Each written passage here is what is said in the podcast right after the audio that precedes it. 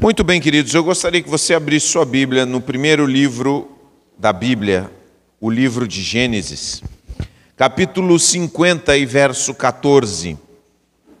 A conclusão da história de José. E nós queremos aprender nessa noite como Deus se relaciona conosco como Deus se relaciona com o ser humano, comigo, com vocês, com o povo da aliança. Nós somos o povo da aliança. Nós somos o povo que fez uma aliança com Deus. Nós somos um povo ao qual Deus dirigiu Sua palavra e nos convocou para vivermos um pacto com Ele, uma vida pactual, uma vida de compromisso com Ele uma vida de conexão em todas as áreas da nossa vida, em todas as áreas, total. E nós queremos ver como Deus trabalha em nós, olhando a vida de José. Então, vamos ler então Gênesis capítulo 50, verso 14.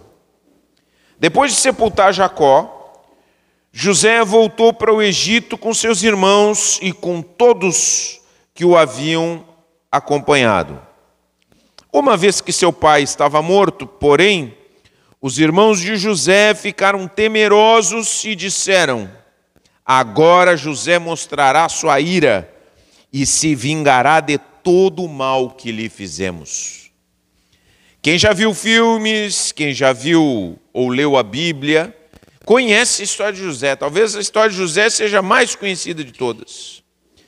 Que, sendo o irmão menor, ele é jogado num poço e vendido a uma caravana de ismaelitas, porque os seus irmãos tinham ciúme do tratamento que o pai lhe dava, como filho pequeno, como filho da mulher que ele amava, Raquel, como o filho que estava sempre na sua volta. E esses irmãos, cheios de ciúme, cheios de ódio, o vendem. Mandam ele para longe e mentem para o pai que ele está morto. Você pode imaginar você cair na mão dos seus próprios irmãos, que você imagina que fazem parte da sua parentela, que você jamais imaginaria que essas pessoas levantariam sua mão para te prejudicar. Não, um irmão meu não, a gente geralmente pega os irmãos para testemunha, para estar tá junto, para colocar alguma coisa no nome, porque a gente confia. Não, é um irmão, um irmão jamais vai fazer qualquer coisa comigo. E aquele menino pequeno é vítima dos seus irmãos, é vítima de uma trama assassina, porque apesar de que eles não o mataram, eles o aleijam, eles o afastam do convívio da sua família, dos seus pais, do convívio do conforto e, e o empurram para uma vida de escravidão. Uma condição de livre para escravo, com seus próprios irmãos o vendendo. Eu fico imaginando a cena dramática que é José sendo empurrado para os ismaelitas e gritando e chorando desesperado, se distanciando dos seus irmãos daquela caravana. E quanto tempo e quantas noites ele pensou que saudade de casa. Eu quero voltar para minha casa. Eu quero de novo o meu lar. E a sua adolescência, sua fase de amadurecimento é totalmente roubada. São 13 anos que são roubados pela atitude dos seus irmãos. É isso que acontece, é isso que a Bíblia está narrando. E eles voltam a ver José em uma situação de superioridade. Esse aqui é o sonho de todo mundo que foi maltratado por um inimigo. Eu não é. Você foi maltratado por um inimigo, uma pessoa te maltratou, e essa pessoa cai nas suas mãos. Está aqui nas minhas mãos agora. Agora eu decido sobre a tua vida. Agora eu determino o que vai te acontecer. E a mentalidade daqueles homens, daqueles irmãos, foi de pavor quando morre o pai. Isso agora José vai fazer o que quiser com a gente. O que será que ele vai fazer? Quais são as maldades? Talvez eles não tivessem nem medo de serem mortos. O maior medo é das maldades que José poderia operar contra eles. E aí segue a palavra. Por isso enviaram a seguinte mensagem a José. Eles não foram nem falar diretamente com José. Eles primeiro mandaram um intermediário. Antes de morrer, nosso pai mandou que lhe disséssemos: Por favor, perdoe seus irmãos pelo grande mal que eles lhe fizeram, pelo pecado que cometeram ao tratá-lo com tanta crueldade. Eles próprios se deram conta da crueldade. Não somente um ato qualquer de impulsividade que a gente tem às vezes com os irmãos, de falar uma bobagem, de dizer uma palavra cruzada. Todo mundo tem isso com seus irmãos. Às vezes passamos anos com problemas com os nossos irmãos, mas é diferente o que eles fizeram. Foi um ato da mais absoluta crueldade. Por isso, nós, servos do Deus de seu Pai, já botaram Deus no meio também. Nós, servos do Deus de seu Pai, suplicamos que você perdoe nosso pecado. Quando José recebeu a mensagem, começou a chorar. Porque a ferida ainda estava ali. Estava cicatrizando. Mas estava viva. Ele pensava, quem não pensaria? Treze anos de sofrimento desnecessário. Nada disso era necessário. Por que tudo isso? Só porque eu era um pouquinho arrogante? Vocês me colocaram nessa situação? E ele começou a chorar. Depois seus irmãos chegaram e se curvaram com o rosto no chão diante de José. Somos seus escravos, disseram eles. Eles, depois de mandarem a mensagem verem que José, acho que eles ficaram na porta olhando ali o que queria acontecer. Quando eles viram que José começou a chorar, tocamos o coração dele. Aí eles se atiraram numa posição dramática, num sinal de escravidão, quando você se ajoelha diante de uma pessoa, sinal de submissão total. José, porém, respondeu: Não tenham medo de mim. Por acaso sou Deus para castigá-los? Vocês pretendiam me fazer um mal, mas Deus planejou tudo para o bem. Colocou-me nesse cargo para que eu pudesse salvar a vida de muitos. Não tenham medo continuarei a cuidar de vocês e de seus filhos. Desse modo, ele os, os, ele os tranquilizou ao tratá-los com bondade. Amém?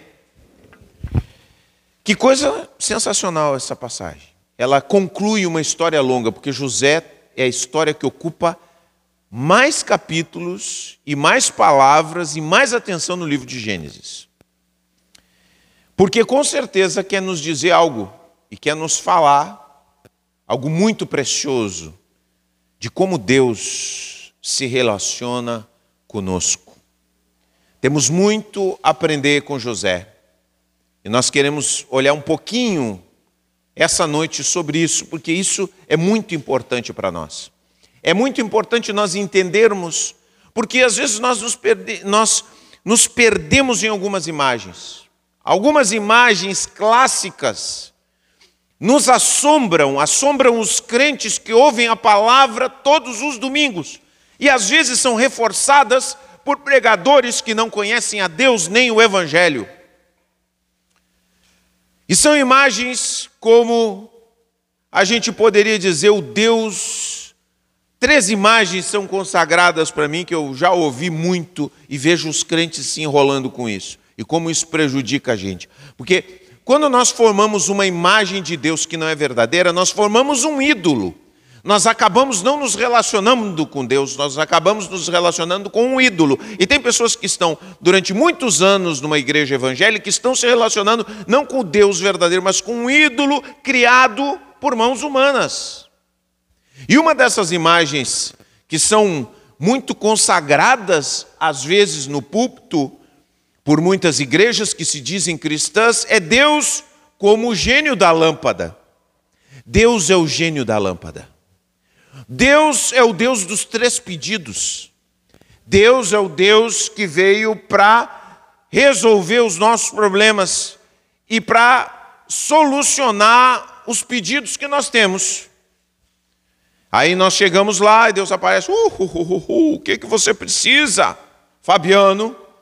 Eu vou te dar um pedido, dois pedidos, três pedidos, e tu vai me dizer o que, que tu precisa, e eu vou te dar o que tu precisa. E aí então as pessoas, dentro desse conceito de gênio da lâmpada, são manipuladas, vão fazer sete semanas, vão dar não sei quantas ofertas, e assim os pedidos vão ser resolvidos. Esse é o Deus gênio da lâmpada. O problema desse Deus gênio da lâmpada é que ele é pequeno demais. Porque nós pedimos e ele nos ensina a pedir pouco. Porque Deus nos ensina a pedir muito. O Deus gênio da lâmpada é um Deus mesquinho. É um Deus de três pedidos só. E de pedidos ruins. Deus é muito diferente do Deus gênio da lâmpada. Deus é um Deus que primeiro nos ensina a pedir. Porque muitas coisas que nós pedimos, Ele não responde, porque essas coisas nos fariam mal, essas coisas nos prejudicariam. Segundo, Deus nos ensina a pedir, e pedir com abundância, e diz que Ele é generoso para nos abençoar e responder nossas orações. Nos ensina a pedir os melhores manjares. Sabe quando você chega num, num restaurante e tem a recomendação do chefe, que é o melhor prato e o mais caro, geralmente também. Mas Deus, Deus é bondoso. Ele chega e diz assim: o melhor prato é esse. Melhor coisa para pedir, pede sabedoria. Pede sabedoria. Pede graça na tua vida. Pede entendimento pede discernimento. Que aí você está numa dívida. Ô oh, Senhor, me dá dinheiro para me pagar a dívida, mas o seu problema não é dinheiro. O seu problema é sabedoria. Você está num problema financeiro não é porque você tem problema com dinheiro, é porque você não tem sabedoria. E Deus não é o gênio da lâmpada. Ele não vai colocar o dinheiro na tua mão, mas ele vai dizer: escuta caminha esse caminho. Esse aqui é o caminho de vida.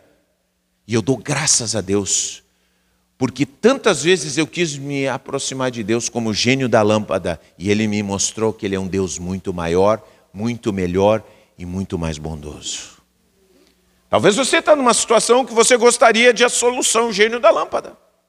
Mas eu quero dizer para você, Deus não é assim. Deus não é assim. Deus é muito bom. Deus é muito melhor do que isso. Agora, essa é uma das imagens que nós temos. Uma outra imagem muito comum, que as igrejas reforçam, é o do Deus policial. É o Deus que só chega em você quando você está encrencado. Quando você fez alguma coisa errada. Ah, Deus está me punindo. Sabe o que? O Deus policial, você sabe, né? Policial só chega na sua vida quando alguém bater na sua porta, um policial bater na sua porta fardado, você sabe que tem encrenca. Ou encrenca é com você ou com alguém da sua família. Você sabe, dificilmente um policial vai bater na sua porta para dizer que tem boas notícias para você. Você sabe que você está encrencado. Quando ele te parar na rua, você também sabe. Você é suspeito de alguma coisa. Ele não veio dizer assim, não, eu vim aqui para fazer um carinho em ti, para dizer que está muito bem vestido. Não. Esquece isso. E muitos de nós temos a imagem de Deus associada a tudo de ruim conosco. Então, temos um problema e parece que Deus já chegou para nos acusar. Olha aí, viu? Está te acontecendo isso porque tu não foi na igreja no domingo. Está te acontecendo isso porque tu brigou com a tua esposa semana passada. Está te acontecendo isso porque tu brigou com teu irmão. E nós vamos sempre associando Deus com as coisas ruins da vida. Aconteceu uma coisa ruim, é Deus me punindo, é Deus colocando a sua mão sobre mim. Nós não conseguimos entender que as coisas ruins fazem parte da nossa condição humana.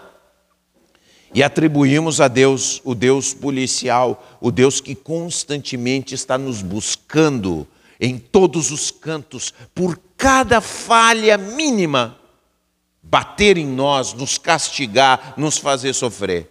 Esse é o Deus policial que nós temos na nossa cabeça. E só enxergamos assim. Tem pessoas que não conseguem, e eu, outro, outro domingo eu falei sobre isso, tem pessoas que não conseguem conceber Deus dançando junto conosco. Tem pessoas que têm dificuldade. Nós temos momentos aqui de celebração, tem pessoas que têm dificuldade de celebrar. Porque tem marcado, tatuado dentro da sua alma o Deus policial. E se Deus é um policial, imagina que ele está lá no céu na hora da adoração, Senhor. Olhando muito bem. Ah, Neia, tu não cantou, hein? Eu vi aquele refrão que tu não cantou. E tu estava pensando na comida do outro dia. Agora tu vai ver. Né? Aí nós vamos celebrar o Senhor. Vamos celebrar o Senhor. E a gente fica só olhando, né? Pensando. Deus ali, brabão, celebrar, celebrar não é, entendeu? A gente vai só celebrando com aquela reverência assustada, porque a gente não consegue pensar em Deus descendo e dançando conosco, como Jesus fez. Isso que escandalizava as pessoas a respeito de Deus. Não é possível que Deus seja tão despachado assim. Não é possível que Deus esteja tão à vontade com seres humanos como parece que Ele está. E está. Como é que esse Deus frequenta esse tipo de festas? Aliás, como é que Deus frequenta festas? Eu pensei que ele estava confinado ao templo. Nós temos essa imagem, nós precisamos purificar nossa alma dessa imagem policialesca a respeito de Deus, porque isso nos prejudica. E nós temos uma outra imagem a respeito de Deus, que é muito comum, que é o Deus da barganha. É o Deus que faz barganhas conosco. É o Deus que negocia conosco.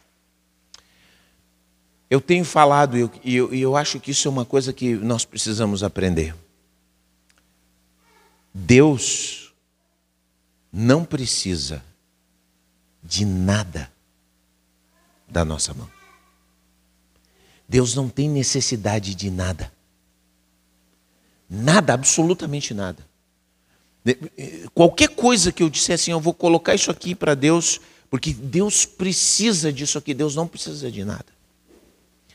Tudo aquilo que Deus prescreve na Sua palavra, que nos coloca é para o nosso bem, não porque Ele precisa. Deus não precisa de absolutamente nada. E se Deus está determinado a nos abençoar, Ele vai nos abençoar. Ele não tem necessidades. Ele é um Deus autossuficiente. E o que Ele nos dá, nos dá por Sua graça. Ah, pastor, mas como é que Deus diz que tem que fazer isso, tem que fazer? Claro que Deus diz que tem que fazer. Claro que Deus ordena a nossa vida. Sim, porque a nossa vida é uma vida desordenada, mas não porque Ele precise. Deus não precisa, Deus faz por amor. Deus, tudo, presta bem atenção, tudo que Deus fala para nós é para o nosso bem, é por amor que Ele tem a nós mas ele não precisa dessas coisas. Absolutamente nada. Deus é o único ser que ama o amor puro e simples, porque o nosso amor aqui, o meu amor e o seu amor, é um amor que depende de reciprocidade. E é assim, não está errado. Entre os seres humanos somos assim, nós somos seres humanos carentes. Você ficar numa amizade a amizade que você fica só se doando, se doando e o outro não corresponde à sua amizade, é uma amizade que nós chamamos de tóxica. Todo relacionamento precisa de um mínimo de reciprocidade. O casamento precisa de reciprocidade. O marido precisa ser recíproco. A mulher e a mulher precisa ser recíproca. Ao marido, tem que haver uma troca de carinhos, de afetos, de atenções, de palavras. Está entendendo? Isso é parte do homem, mas entre Deus e o homem, Deus não carece de nada. Ele não precisa de nada. E quando ele nos pede alguma coisa, ele nos pede para o nosso próprio bem. Então a gente precisa entender isso. Essa imagem que nós precisamos ter de Deus que está na palavra. Essa imagem real de Deus. E nós precisamos purificar nossa mente dessas imagens equivocadas. E por que, que eu estou falando isso? Porque quando nós entramos na vida de José, nós percebemos que Deus está ali se revelando num relacionamento. Por isso que a história de José ocupa um tempo muito é, grande, dramático dentro de Gênesis, porque está nos ensinando muitas coisas sobre a nossa vida de fé e nos ensina muitas coisas a respeito de Deus. Esse Deus que faz uma aliança conosco. Ah.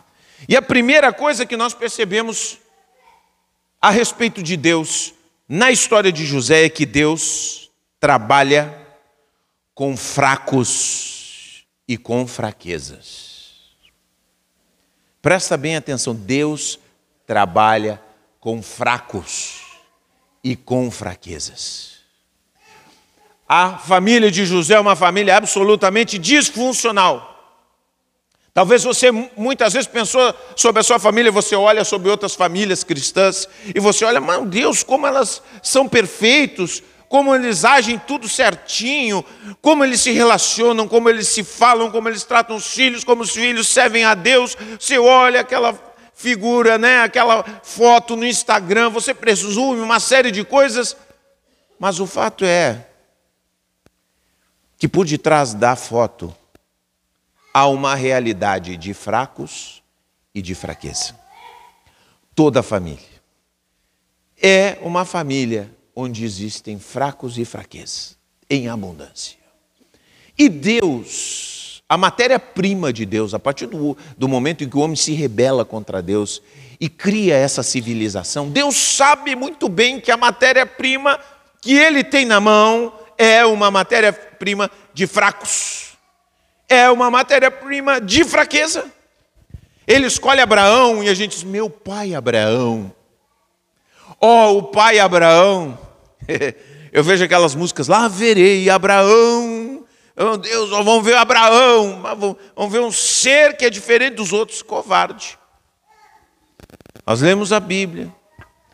Abraão, pai na fé, covarde.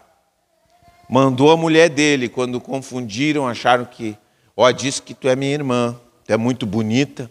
Daqui a pouco eles vão querer me pegar, vão querer me matar para ficar contigo. Diz que tu é minha irmã, pode ir para a cama com com o rei. Vai lá. Olhei. Esse é o pai na fé. O pai na fé foi também um covarde. Agora, o melhor de tudo isso não é a fraqueza de Abraão, mas é a grandiosidade de Deus de tomar um homem fraco e trabalhar com ele para que ele fosse usado na sua obra e no seu reino. Então, talvez muitos de nós viemos depois de um domingo, talvez de conflitos, de problemas, de frustrações, uma semana na qual nós almejávamos grandes coisas e as coisas não saíram como nós queríamos, a vida não está sendo para você da forma como você sonhou. Isso é a coisa mais comum do mundo e você pensa assim: puxa vida, o que será que Deus tem para a minha vida? O que, que eu tenho para apresentar para Deus? Eu quero dizer para você que a coisa, a melhor coisa que você tem para fazer é reconhecer sua fraqueza, quem você é, sua condição, porque a matéria-prima de Deus é a fraqueza. Tem muitas pessoas que pensam assim: Deus é poderoso. E aí, quando elas pensam no Deus poderoso, elas pensam no Deus que vem esmagar tudo. Não. Deus é um Deus que vai lá e nos junta do lugar onde nós estamos e nos leva. E às vezes você está numa condição, gente. Nós estamos numa condição, às vezes, na vida de absoluta fragilidade. Parece que nós não temos pessoas para nos ajudar, parece que nós estamos solitários, parece que nós não temos uma rede de apoio para as nossas vidas, parece que nós cometemos grandes erros que nos inviabilizaram para alguns caminhos que nós pensávamos que nos dariam uma segurança que nós gostaríamos de ter. Mas eu quero te dizer que o Deus que faz aliança conosco é um Deus que vai aonde está a nossa fraqueza. E a Bíblia diz que ele nos encontra na nossa fraqueza e ele está lá junto conosco. Eu acho lindo quando a Bíblia fala que José estava preso e a Bíblia diz: e Deus estava com José. Não diz assim uma palavra assim que Deus estava lá no céu e do céu lançava força para José. A Bíblia diz que Deus estava com José. Então eu imagino isso é maravilha das maravilhas. É assim que Deus redime, nos redime. É assim que Deus age nas nossas vidas. Eu imagino, e essa é a imagem que quando diz Deus estava com Moisés, eu fico pensando, perdão, com José. Você Imagina José sentado na prisão, olhando para fora. E Deus sentado do lado de José. José não percebia, José não via, mas a presença de Deus estava naquela prisão junto com José. E está presente contigo também, querido. Está presente na, na hora que você fraquejou, na hora que você vacilou, Deus não foi embora. Deus não foi embora na hora que você fraquejou. Deus não foi embora na hora que você cometeu os seus piores erros. Deus estava junto com você. Ele não abandonou, porque ele fez uma aliança com você. E Ele está com você para caminhar junto. E é isso que Ele faz nas nossas vidas. Queridos, Ele é um Deus que trabalha com fracos e fraquezas. Às vezes, tem pessoas que se levantam contra nós também, que tentam nos fazer o mal, como tentaram fazer o mal com José. E eu quero te dizer o seguinte: o fato de que Deus trabalha com fracos quer dizer que Ele será o lado forte da nossa vida. Deus será o lado forte da tua vida. E não importa quem queira destruir a tua vida, nenhuma pessoa que se proponha a destruir a tua vida terá o poder de destruir tua vida, porque Deus é contigo. Mandaram José para longe, mas não puderam destruir José, porque Deus estava com José. E se Deus está conosco, e é isso que a palavra de Deus nos diz: se Deus é por nós, quem será contra nós? Aquelas pessoas que ficam tramando, desejando, conspirando, pensando tantas coisas contra nós não terão o poder de nos destruir. E mais ainda, nossa própria fraqueza, nossos próprios defeitos, nossos próprios tropeços não terão condição de nos subjugar e de nos destruir, porque a graça de Deus será tão grande e é tão grande sobre a tua vida. Deus é tão poderoso que ele convencerá ele falará contigo, ele talvez esteja falando contigo, trabalhando na tua vida para te reerguer e te colocar no caminho. Então, às vezes você toma isso com um senso de culpa, ah, meu Deus do céu, quanta coisa eu fiz errado. Escuta, se Deus está te dizendo, se Deus está te dando convicção das coisas que você fez errado, levanta a tua cabeça. Se Deus está te dando essa convicção, é uma convicção para que você se levante, continue caminhando, porque Deus está contigo. Deus vai restaurar, Deus vai refazer as coisas que foram feitas erradas, porque é assim que Deus trabalha. com as nossas fraquezas, querido. Maldade, a nossa maldade, a maldade dos outros não terá poder sobre a nossa vida, as nossas tolices, os nossos equívocos não terão poder de nos destruir. Olha, vejam só José. José começou a, a, a falar para os irmãos: Olha, eu tive um sonho. Sonho que as estrelas, doze estrelas, estavam se curvavam diante de mim. Que negócio é esse? Tu pensa que nós vamos se curvar diante de ti? Uma tolice de José. E talvez muitas pessoas disseram: olha aí, foi por isso que ele sofreu o que sofreu. Não sei. Mas o fato é que, mesmo as bobagens de José, mesmo a arrogância de José, não foi capaz de destruir a obra que Deus tinha para a vida dele. Isso é maravilhoso. Tenha certeza, meu irmão. Quando você se vê rodeado dos seus próprios limites, da perseguição de outras pessoas, de um ambiente. Às vezes a gente olha para os ambientes onde Deus nos coloca, às vezes a gente olha para os ambientes onde Deus nos coloca e a gente diz assim, mas como que vai sair uma coisa boa desse lugar aqui? O que, que pode sair de bom nesse lugar? O que, que pode acontecer nesse bairro? O que, que pode acontecer nessa família? O que, que pode acontecer nesse trabalho aqui?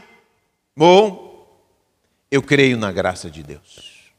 Eu creio na graça de Deus e eu quero incentivar você, meu irmão, a crer na graça de Deus.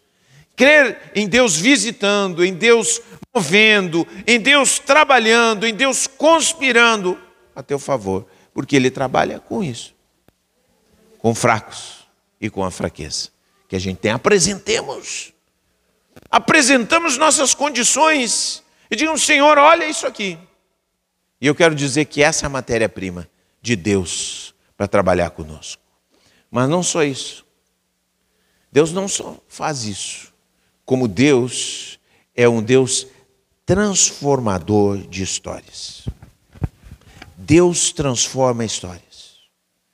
Deus transformou a minha história, transforma a tua história também, meu.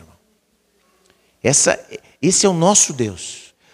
Se Deus trabalha com fracos e fraquezas, Ele não, ele não trabalha para que a gente continue fraco e mergulhado na fraqueza. Amém?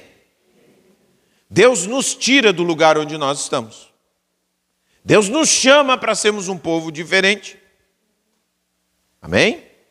Deus não quer que a gente continue do mesmo jeito que nós já fomos. Agora, diante dessa história, desse Deus que transforma histórias, que coisa importante, algumas coisas. Como é que nós vamos reagir diante da vida? Sabe, Deus nos apresenta algumas situações e, de acordo com a nossa reação, o jeito de nós reagirmos, é conforme a nossa, conforme vai ser a nossa história e como Deus vai trabalhar em nós. Porque Deus não vai deixar de trabalhar conosco. Não vai deixar de trabalhar conosco. Mas nós temos uma opção de caminhos. Existe o caminho do orgulho, existe o caminho da humildade. Como é que você tem lidado com as situações da tua vida? Como é que você tem lidado nesse exato momento com as coisas que estão se apresentando para você? Você tem lidado com orgulho ou você tem lidado com humildade? Às vezes acontece um problema de saúde. Nós temos um problema de saúde na nossa vida. Nós podemos encarar esse problema com orgulho ninguém vai saber que eu estou doente. Não tem gente assim? Eu não vou pedir oração para ninguém. Eu vou resolver os meus próprios problemas. Eu não vou pedir ajuda para ninguém. Temos problemas emocionais, problemas de família. Não vou pedir ajuda. É só eu e Deus. E aí ficamos orgulhosos. O nosso orgulho nos quebra. Deus resiste o orgulhoso, mas dá graça a quem? Ao humilde. Bom, eu já tive nesse lado da história. Eu já fui o orgulhoso. E eu tive que apanhar. Eu tive que sofrer por causa do meu próprio orgulho. O meu próprio orgulho, porque é o teu orgulho, o meu orgulho que nos faz sofrer, gente. É o nosso orgulho que nos faz sofrer. Os humildes herdarão a terra, os mansos herdarão a terra. As pessoas que são capazes de serem humildes de espírito, essas receberão tudo o que precisam, conseguirão atravessar as situações com paciência, conseguirão receber instrução, conseguirão aprender das situações, mas o orgulhoso permanecerá enrijecido no mesmo lugar até que Deus o quebre, até que o orgulho vire pó. E no pó a gente diga: Senhor, tem misericórdia de mim, junta os meus pedaços. E Deus vai lá e junta os nossos pedaços, porque Ele é um Deus transformador de histórias. Agora a gente precisa escolher como Deus vai transformar a nossa história. Nós temos uma opção. A nossa caminhada vai ser muito mais leve, muito mais tranquila se formos humildes. Às vezes a gente se apega a algumas ideias. Não. As coisas são desse jeito aqui. E aí a gente se apega àquilo ali e não quer mudar. Só que a realidade está nos mostrando outra coisa. Mas nós permanecemos apegados. Aí a gente vai apanhando, apanhando, apanhando. Mas Deus tem paciência. Tem muita paciência. Mas eu recomendo para você que nessa ação de Deus de transformar histórias, eu recomendo para você, como alguém que já esteve apegado à sua própria imagem, seja humilde. Seja humilde. O que fez José diante das situações difíceis? Ele, em vez de ficar sentado na prisão reclamando, ele disse: Eu vou fazer o melhor que eu puder com isso aqui. Eu vou ser o melhor que eu puder aqui nessa situação. Ao invés de xingar, dizer Deus me abandonou, porque eu quero te dizer, mesmo que você duvide em muitos momentos, Deus não te abandonou. E Deus continua sendo o mesmo Deus, o Deus transformador de histórias. Mas que situação! Porque às vezes nós estamos na situação de eu já fracassei na vida. Eu quero dizer uma coisa: enquanto a tua vida não acabar, Deus está transformando a tua história e irá transformar a tua história. O teu futuro, o futuro que te espera, é um futuro de transformação e você tem que crer nisso. Ah, mas eu fracassei. Não importa o que você tenha fracassado. Deus está transformando a tua história porque Ele é um transformador de histórias por excelência. Você já pensou? Se José pensasse que esse era o fim, acabou-se para mim, olha aqui a situação que eu estou. Você pensasse que a prisão era o final de todas as coisas, ele ia se auto-identificar como o preso. Mas ele continuou apegado à fé de que alguma coisa iria acontecer.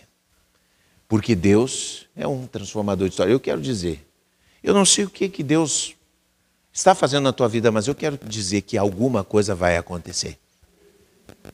E é para o bem. É para o bem.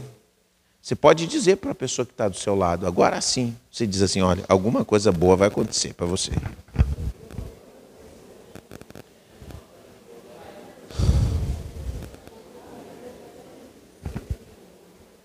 Gente, creiamos, nós precisamos crer.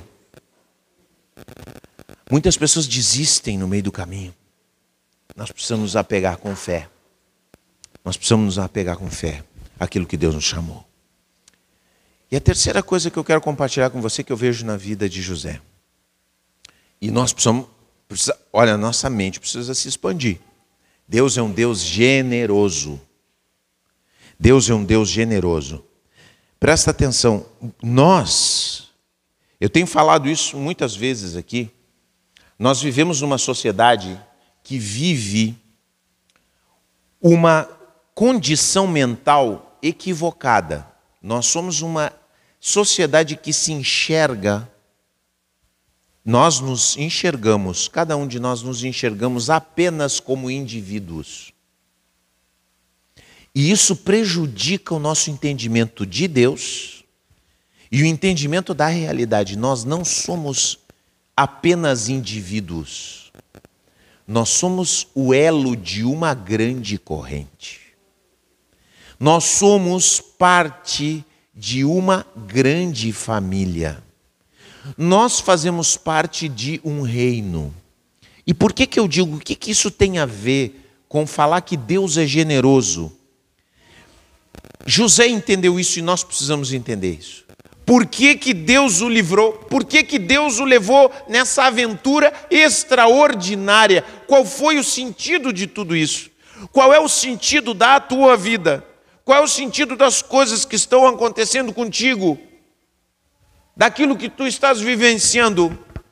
Deus quer usar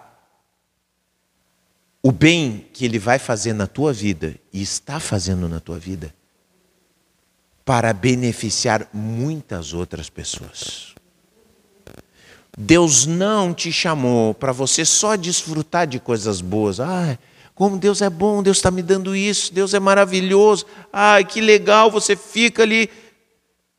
Deus está te abençoando e vai te abençoar e vai escrever uma história, porque Ele quer usar a tua história para o benefício de muitas outras pessoas. Muitas outras pessoas estão esperando o bem que Deus vai fazer na tua vida e que tu vais espalhar para muitos outros. Olha o que acontece, o que José diz aos seus irmãos. Vocês intentaram, vocês pretendiam me fazer o mal, mas Deus planejou tudo para o bem. Colocou-me nesse cargo para que eu pudesse salvar a vida de muitos. Deus está trabalhando na tua vida para que Ele possa, através da tua vida, abençoar a muitas outras pessoas. Muitas outras pessoas. Tenha plena certeza, porque Deus é um Deus generoso, Deus não está só preocupado com a nossa vida. Tem pessoas também que pensam que Deus está preocupado unicamente com a igreja. Deus está preocupado com a vida de todos os homens. A Bíblia diz que Deus tem a intenção de salvar todos os homens. Deus não quer que nenhuma pessoa fique longe, distante da salvação. Deus está disposto e com a sua mão estendida, e ao mínimo abrir do coração do ser humano, ele vai entrar e vai fazer a obra. E é assim que nós temos que enxergar o mundo. A partir das lentes de Deus, nós chegamos num lugar e nós temos que entender que Deus quer, através da nossa vida, espalhar bênçãos para outras pessoas. Às vezes Deus, né, você é o primeiro, né? Eu não sei quem aqui foi o primeiro a se converter na sua família. Quem é que foi o primeiro? É, olha aí. Eu também fui o primeiro a me entregar para Jesus. Depois veio meu irmão, minha mãe e meu pai. Foi assim. E pode ser, olha o que pode acontecer. Isso aconteceu com Israel mas não deveria acontecer conosco. Pode acontecer que a gente diz assim: ah, mas, né? Essa minha família é dura de coração, eu realmente eu sou uma pessoa aberta, eu sou uma pessoa humilde, graças a Deus. Me abri para o Evangelho. Os outros não querem saber de nada, escuta. Deus não te chamou para você se orgulhar mas porque através da tua vida transformada, porque Ele é um transformador de histórias, para que através da tua vida transformada você venha ser uma inspiração para a tua família. Porque Ele não está interessado só na sua vida. Ele não está querendo abençoar só a sua vida, mas Ele quer abençoar a todos os que estão na sua volta. E muitas vezes, E a maioria das vezes, qual é o grande instrumento de Deus para impactar as pessoas? O grande instrumento de Deus. Algo muito simples, chamado perdão. O perdão é o grande canal que Deus utiliza para impactar famílias, para impactar vizinhanças, para impactar relacionamentos. Não fosse o perdão, não fosse José ter olhado para o céu e, disse, e dito: Deus teve misericórdia de mim, Deus me resgatou da prisão. Deus me abençoou onde eu estava. Deus me deu dons que me possibilitaram estar onde eu estou. Não tivesse José olhado dessa forma e não tivesse ele ministrado aos seus irmãos, ele teria destruído toda a sua família.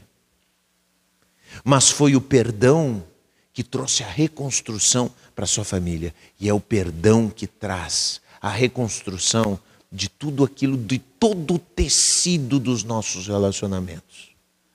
Nós podemos ter rupturas, gente. E é da vida termos rupturas nos nossos relacionamentos. Às vezes, nós temos uma aliança com alguém e quebramos essa aliança porque essa aliança já não faz mais sentido. Infelizmente, essas coisas acontecem entre os seres humanos. Mas nós podemos seguir adiante nos nossos relacionamentos com as pessoas que não estão mais perto de nós em paz. Dizemos tudo bem, eu sigo a minha vida, eu não vou mais perseguir, eu não quero mais abrigar ódio no meu coração, não vou procurar, sabe, prejudicar ninguém, eu quero seguir o meu caminho, porque Deus é um Deus generoso e age em generosidade, e é no meio da generosidade que Deus realiza grandes obras. Começando com perdão, seguindo com a nossa própria generosidade. Primeiro somos generosos com o nosso perdão. E depois somos generosos com todas as outras coisas. O que que fez José? José abriu seus celeiros para os seus irmãos. Abriu seus celeiros. Abriu o que era seu. Abriu os tesouros que ele tinha e possibilitou que os seus próprios irmãos prosperassem.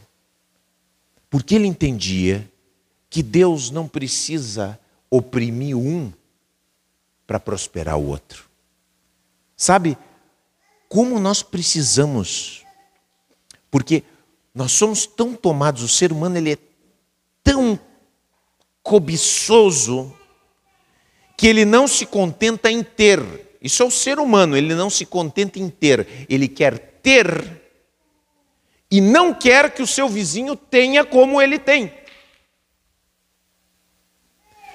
E deve ser o nosso coração, porque Deus é um Deus generoso, deve ser o nosso coração, como foi o coração de José.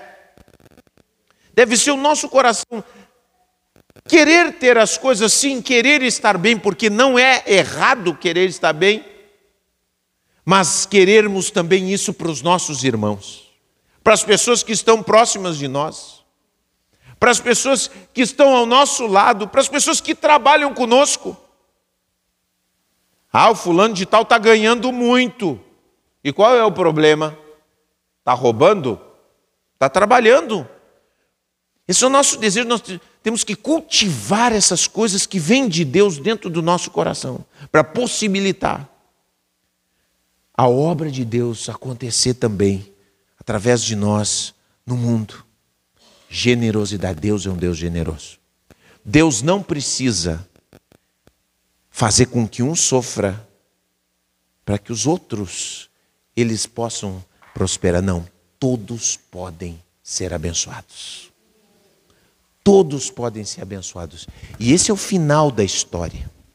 O final da história de José é que por meio dessas injustiças, das dificuldades, José prosperou, mas os seus irmãos também foram abençoados. E é isso que Deus quer construir na nossa vida: é escrever uma história no qual todos nós possamos ser abençoados, nós e as pessoas que nos rodeiam, porque Deus é um Deus generoso. Amém.